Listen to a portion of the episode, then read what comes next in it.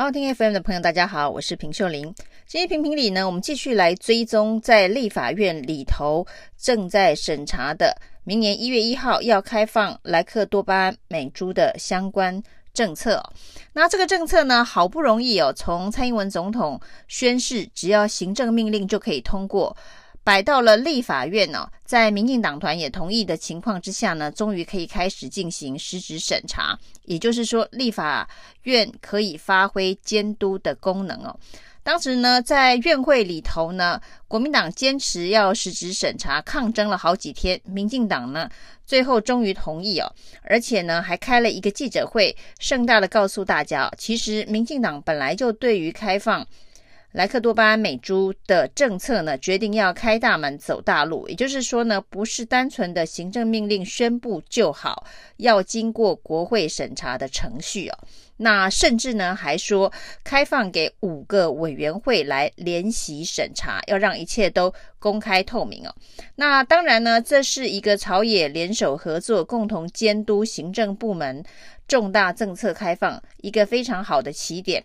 非常好的开始，但是呢，实质审查这四个字，在民进党执政之下，真的做得到吗？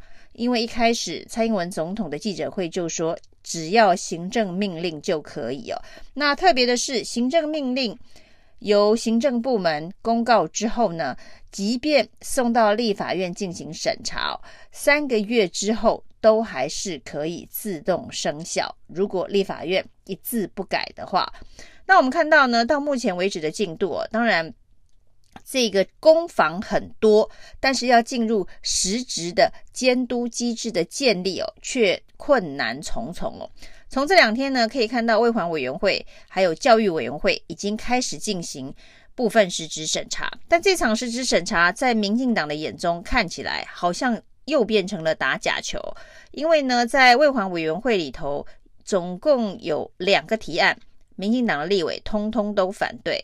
那在教育委员会里头有四个提案，民进党的八名立委也都举手反对哦。那他们反对的提案到底是什么？民进党这十四个否决大队哦，所有的提案都否决，都反对。他反对的是哪些提案内容？他反对的提案内容呢，是要求要针对呢这个公司立的托幼。进行禁止使用瘦肉精美猪作为食材的相关规范了。那这个不就是在蔡总统宣誓要开放莱猪之后呢？教育部立刻发了一个公文到各级学校，说未来呢，学童在学校的营养午餐是不会吃到瘦肉精美猪的。因为呢，要求必须要用国产食材。那既然呢，各中小学都已经收到这样的行政命令公文，那为什么中小学以下的托公私立托幼机构却没有办法比照办理？今天修法的提案就是要求公私立的托幼机构也比照中小学来进行禁止使用瘦肉精美猪。要用国产食材哦，那民进党这十四个表决大队为什么要反对哦？那这些提案当中呢，还有包括了要建立食材的溯源管理系统，这不是一直卫福部告诉大家，我们最重要的是食材的溯源管理，只要源头管理好了，这个就可以让大家有自主的选择权，你可以选择国产的猪，你可以选择。美国进口的猪，那如果能够标示的更清楚的话，你甚至可以选择有瘦肉精的猪跟没有瘦肉精的猪哦。那这些被否决的提案当中哦，还有要求。要到美国去进行查厂，就是说，我们从美国开放这个含有莱克多巴胺的美猪进口，难道我们不能够去现场去勘察他们是怎么养这些猪的吗？是不是符合台湾的相关的法令的规范呢？那另外还有加强边境查验的强度。那现在呢，卫福部的规划是针对进口的边境查验哦，是只查前三批哦。就任何的这个肉品进口商，他要进口美国的猪肉，我只查你进口的前三批哦。那之后呢，如果没有问题，我后面就不查验了。那这样子的一个查验强度够不够？那在野党今天的提案就是希望把这个查验的强度加强，那这个提案呢也被否决哦。那另外呢，虽然教育部已经发了公文了，也是另外一种行政命令，到各级的中小学要求营养午餐要用国产食材，但是呢，这一个行政命令当中却没有任何的法则。一个没有法则的行政命令哦，就像老虎没有牙齿，它能够发挥严管严查的功能吗？所以其中呢，有一个被否决的提案是在这件事情上面呢，要定下法则。一旦被稽查出来有蒙混使用这个莱克多巴胺的美猪的时候呢，要进行什么样子的法则？但是针对这些提案呢，民进党立委哦，出动了否决部队，通通反对。那在所有的提案都被通通反对的状况之下呢，所谓的实质审查就会变成打假球，因为三个月之后呢，整个行政命令就会自动生效。那生效的行政命令呢，就跟蔡总统在记者会上面所宣布的无条件开放是一样的。那可是。教育部既然都已经发了行政命令，要求中小学这个使用国产食材啊，那接下来国防部也发出命令，要求这个军中的伙食呢，也要使用国产食材哦。然后呢，法务部也说监狱的受刑人要用国产食材哦。内政部也说。警政单位哦，要用国产食材，那大家都要用国产猪，没有人要吃美国猪哦。那接下来的所有的联席会议，包括了国防委员会，包括了经济委员会，包括了内政委员会，应该都是同样的议题。那这些议题全部通通都要用行政命令的方式去发公文给各级机关。与其如此哦。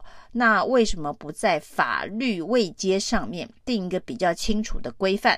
到底是哪一些机构单位可以开放使用政府已经全面开放的莱克多巴胺美猪哦？那这是一个问题哦。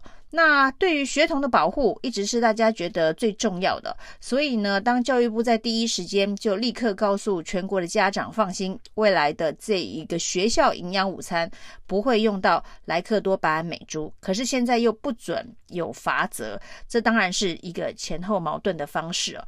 那另外呢，一直在辩护有关于莱克多巴胺美猪对人体无害、有科学证据支持的相关的侧翼。粉砖呢，现在用的方式则是为什么要否决这些提案呢？因为呢，莱克多巴胺美猪在科学证据上面呢是不会有安全问题的。但是你这样子没有办法解释，教育部为什么在第一时间要发公文要求中小学营养午餐不得使用了？那反而明年一月一号呢，接下来一个要标示的是有关于含糖饮料，就是这些手摇饮料、珍珠奶茶等等，它的含糖量以及热量必须有精准的标示，否则会开罚。那连含糖饮料都可以标示，瘦肉精却没办法标示哦。现在呢是针对保护这个儿童的相关的。提案通通被否决。接下来我们会看到经济委员会开始在审查跟瘦肉精美猪开放的时候，边境查验也会是一个重要的议题哦。恐怕也仍然是会被民进党的否决大队给否决掉。那接下来卫环委员会另外一个攻防的重点就是现在呢，只准标示产地，不准标示是否含有瘦肉精哦。那这也会是另外一个攻防的焦点哦。那照民进党目前把实质审查视为打假球的做法，恐怕也会去否决必须要实质标示瘦肉精的相关的规范了。那连珍珠奶茶的热量跟糖量都要明确标示，否则开罚。那为什么瘦肉精不能明确标示哦？这恐怕是一个全民的疑问哦。